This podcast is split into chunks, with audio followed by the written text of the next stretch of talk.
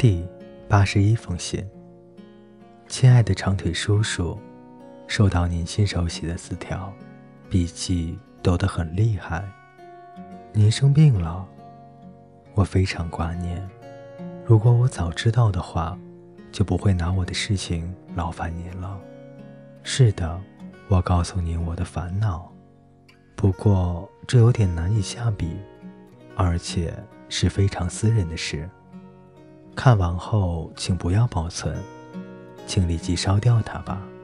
在我开始之前，这儿有张一千元的支票，这很好笑，不是吗？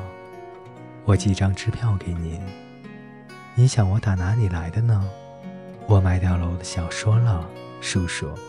它将分成七部分刊登，然后出版成一本书。您可能以为我会欣喜若狂。不过我没有，我一点也不在意。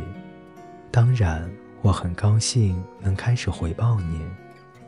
我欠您两千多块钱，这样慢慢来。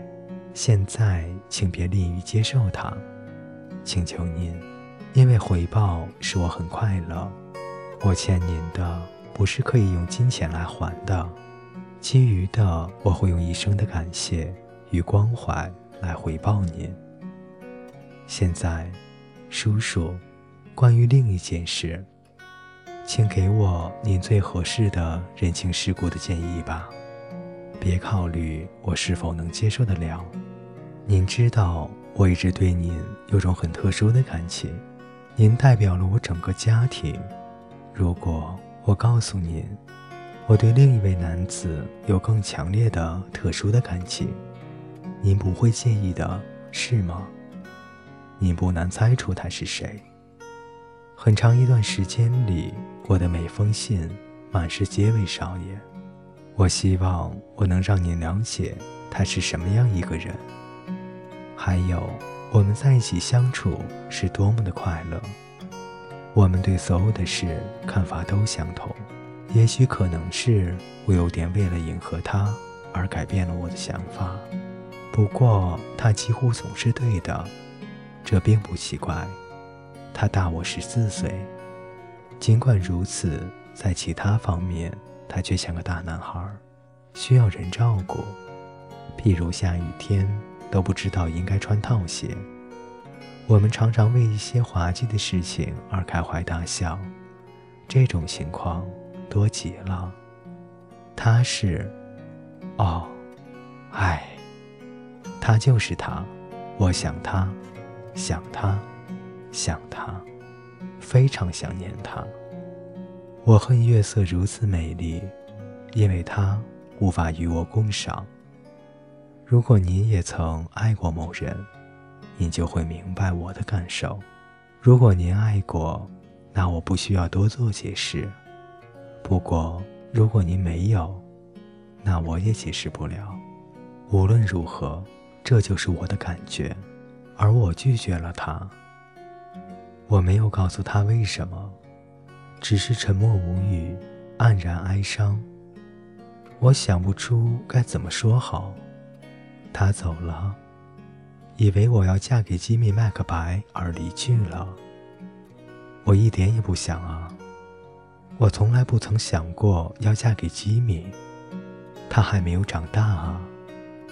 不过，威杰少爷与我已经陷入了严重的误会中，我们都伤了对方的感情。我把他赶走，并不是因为我不在乎他，而是因为我太爱他了。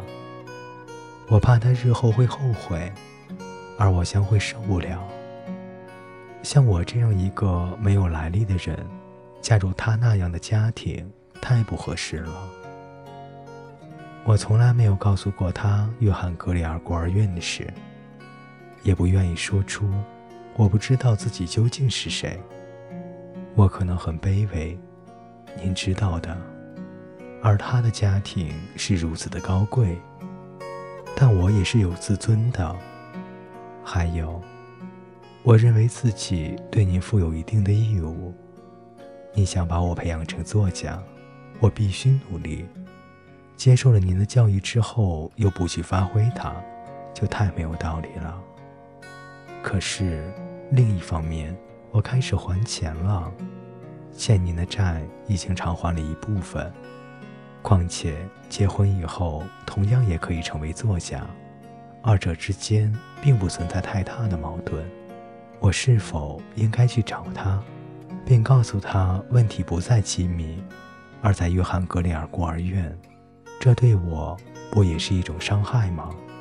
这需要很大的勇气，我几乎宁愿下辈子孤单度过。这件事发生了快两个月。他走后音讯全无，直到茱莉亚的来信再度激起了我的痛楚。他无意中提到，监卫少爷在加拿大打猎时，在暴风雪中困了整整一晚，得了肺炎，卧床不起，而我居然一点也不知道。我还因他走后没有片语之言而怨恨呢。我想，他一定很痛苦，至少。我知道我是。您以为我该怎样做才对呢？朱棣，洛克威洛，十月三日。第八十二封信。最亲爱的长腿叔叔，是的，我当然会去。下星期三下午四点半，我当然能够找到地方。我已经去过纽约三次了。不再是个小孩子了，我真不敢相信，真的要去见您了。多年以来，我一直想着您的存在，以至于使我很难想象，你是个真正有血肉之躯的真人。您真是太好了，叔叔。身体不好，还在为我操心，请多保重，别着凉了。